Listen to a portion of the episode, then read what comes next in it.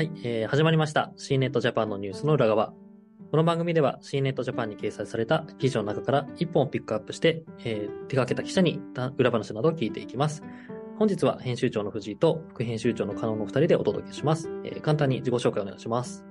はい、不動産関連を担当しております、加納です。よろしくお願いします。はい、お願いします。お願いします。いや、加納さん、那須行ってきましたね。那須行ってきましたね。塩原外。と寒いっていう。寒かったですね。結構ね、東京からは1時間ぐらいで、あの、新幹線で行けちゃうっていうのも、私ちょっと全然知らなくて、はい、行ってね、あの、ちょっと一緒に行きましたけれども、はい。加納さんも初ナスだったんですか？初那須でした。はあ、初ナスで。い。やっぱり自然がね、すごかったですね、豊かで。いやー、あと、でもおしゃれなお店とかもたくさんあってね、そうですね。すごい、あの、那須の印象変わりましたよね、実う際行って。ね、なんか、ロイヤルルート、ルートでしたっけ？なんかあの、天皇様があ、こうはいはいはい。ちょっとこうね、訪れる、お休みになるときにこう、訪れる場所としてはい。使われているというような場所でしたけれども、はい。確かに、テレビで見ますね。はい。で、まあ、このナスにですね、我々が、えー行った目的がですね、えーまあ、国内最大規模の、えーリビングラボ、まあ、実験フィールドであるナスコンバレーというものがですね、えーめでたくこの、スタートから1年が経ったというところで、えーまあそのイベントにあの我々も行ったというところになるんですけれども、はい。はい。なんかね、こう話すといろいろあるんですよね。まあ、もともとは加納さんが こう、ね、設立とのタイミングで取材もしてもらっていますけれども、はい。えーまあ、きっかけ、今回行ったきっかけとしてはですね、はいえー先月、えー9月にですね、開催をしました、えーシーネットのスマートシティのカンファレンスで、えー、トリを飾っていただいたですね、ライフル、えー社長の井上さんが、まあ、えーナスコンバレーの、えートップもされているというところで、まあ、そこでちょっとお話を聞いてですね、あの、普通に本当に行きたいなと思って、えーちょっとそのイベントに我々、まあ、行かせていただいたというようなところが、えー経緯となるんですけれども、はい。実現できました。はね、実現できましたね。い。で、ね、あの、新幹線降りて、バスが待っててくれたんですけど、そのアナウンスがまず面白くてですね、ナスに来たことがある人は前に乗ってください。ない方は、初めて来た方は後ろのバスに乗ってくださいって言われて、で、はい我々二人とも初めてだったんで、後ろのバスに乗ったんですけど、なんかそしたら結構いろんなね、あの、現地の、あの、有名な施設とか、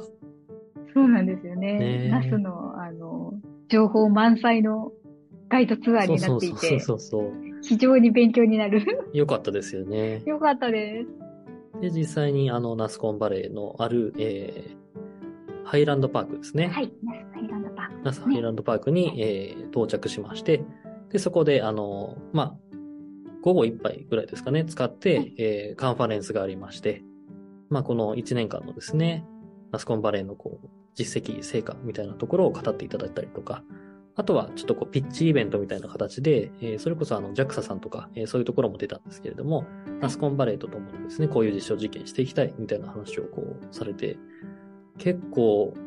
ね、あの、ボリューム満点でしたよね、加納さん。はい。もう、大変充実した内容で、はい。で、自治体の、ね、トップの方もいらっしゃったりして、だから結構そのね、地元からも、まあかなり期待されてるんだなというのがわかる、ね、イベントでしたけれども、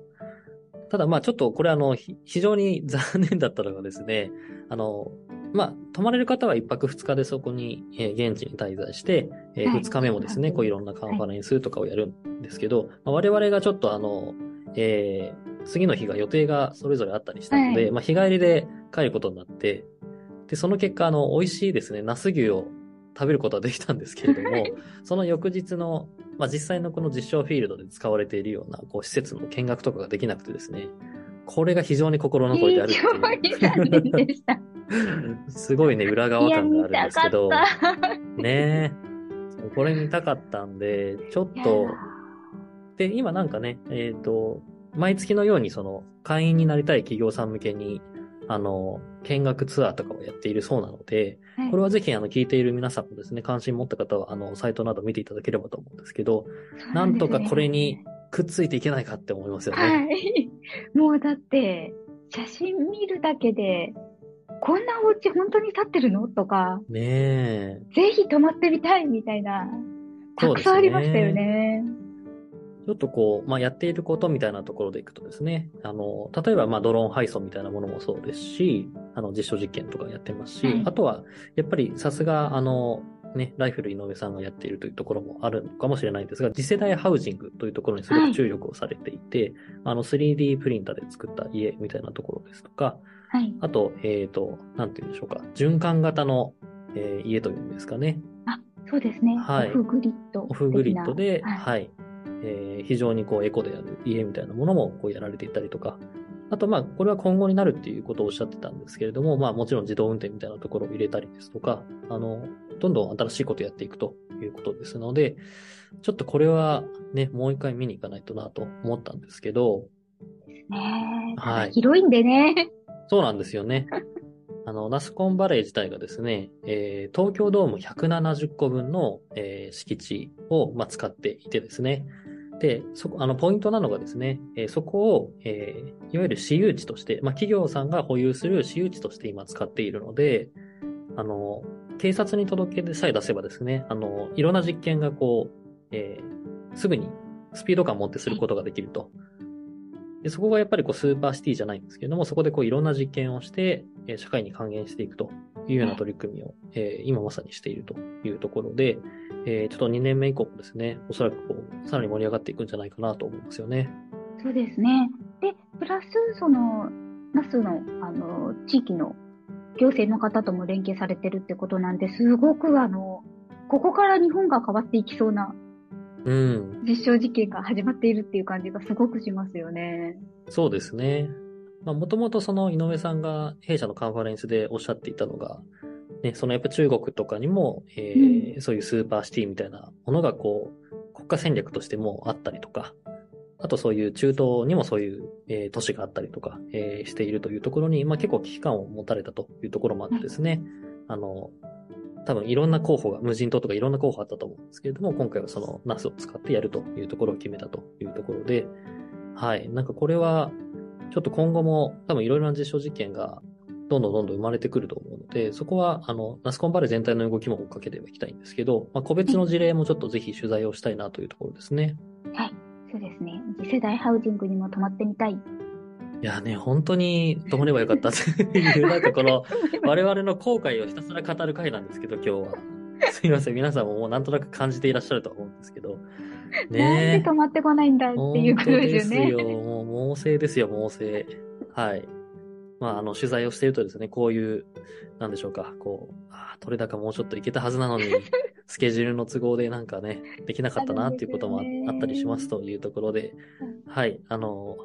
我々の反省の弁を聞いていただきまして。ただ、あの、ナスコンバレーの動き自体は大変面白いですし、あの、はい加納さんの方もですね、えー先日記事をレポートとして載せてますので、えーなんかどういった取り組みしているのかというのは、ぜひそちらをご覧いただければと思ってます。はい。はい。すいません。次はちゃんと実物見てきます。はい。泊まってきます。はい。では、えー今日はこの辺にしたいと思います。加納さん、ありがとうございました。ありがとうございました。